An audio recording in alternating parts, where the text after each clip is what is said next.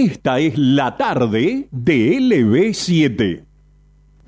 Muy bien, 7 de la tarde entonces, 32 minutos, y está con nosotros el contador Matías Díaz, eh, que va a tener a su cargo la columna denominada eh, Economía y Finanzas. Eh. ¿Cómo le va, contador? Bienvenido a la tarde de LB7.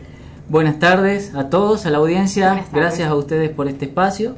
Muy bien. Eh, antes, que, antes que todo, feliz Día de la Mujer. Agostina presente acá. Gracias, muchas gracias. A todas las mujeres. claro. Bien, bien. Así que bueno, ya es un lujo para mí estar en esta mesa. Por Te favor. Lo agradezco. Bienvenido. Y bueno, un poco era resumir en estos minutos los temas que por ahí la gente escucha en el día a día.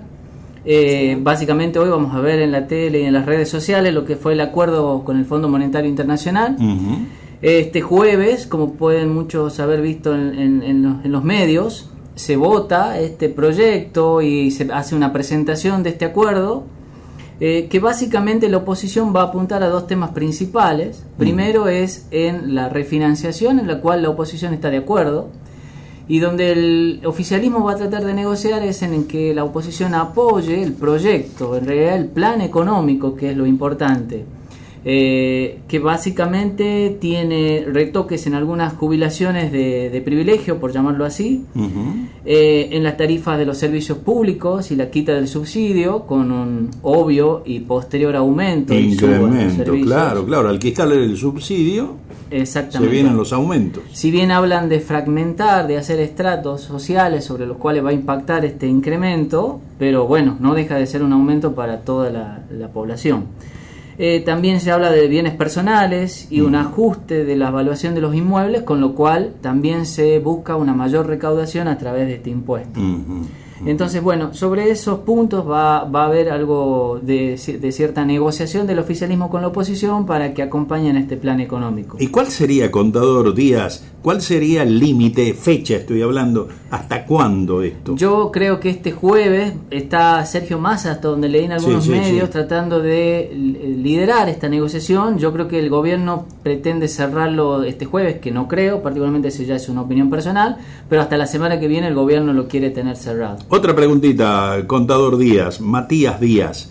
Eh, eh, en el, eh, toda la oposición piensa que es exagerado, que no, que no está claro, que hay pormenores que faltan, pero también piensan, y estoy hablando de la oposición porque los escuché, los vi, que ellos hablan sobre este tema muy superficialmente y dicen que también se puede dar que es esto o la nada o el default. Claro, claro, claro, claro. Bueno, en realidad usted puede ver un poco también el impacto, que es otro de los temas que vamos a tocar, el tema de cómo han eh, respondido las monedas y los mercados. Eso. Es fundamental, digamos, saber que hubo un preacuerdo, que en realidad el preacuerdo ya existió y se conoció que existía, solo que no se lo había presentado en detalle. Bien. Pero el hecho de decir que hay un acuerdo y que el Fondo Monetario dijo un entendimiento, cambió las palabras, pero al menos van todos al, al mismo foco, que es decir, hay un entendimiento entre las partes,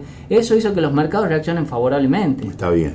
Entonces, Eso ayuda. Ayuda mucho. Claro. Entonces, eh, yo no sería tan, tan drástico, perdón, de decir eso o la nada, pero la verdad que un acuerdo, un entendimiento sobre la mesa es muy importante para los mercados. Ujú, Perfecto. Y, y te reitero la pregunta, eh, contador Díaz.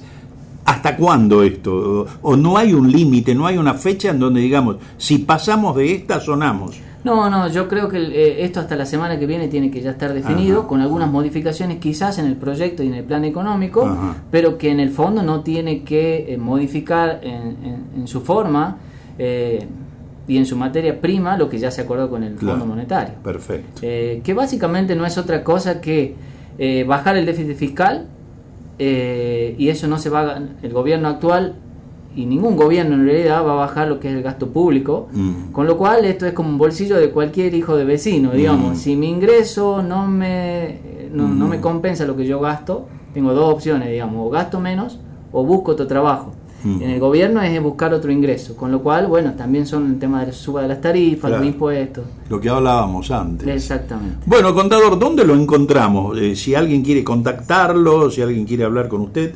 Bueno, eh, ya voy a dejar mi teléfono ¿Cómo para no? cualquier consulta y redes sociales Instagram es Matute1981. Matute 1981. en Instagram. Ajá, eso se lo robó a Noblega. ¿Sabía que le decían no, no, no. A, Omar Noblega le dicen Matute, le No, no decíamos. sabía, Cuando, estoy hablando cuando era policía. ¿Sabían que era policía? No, tampoco. Ah, bueno.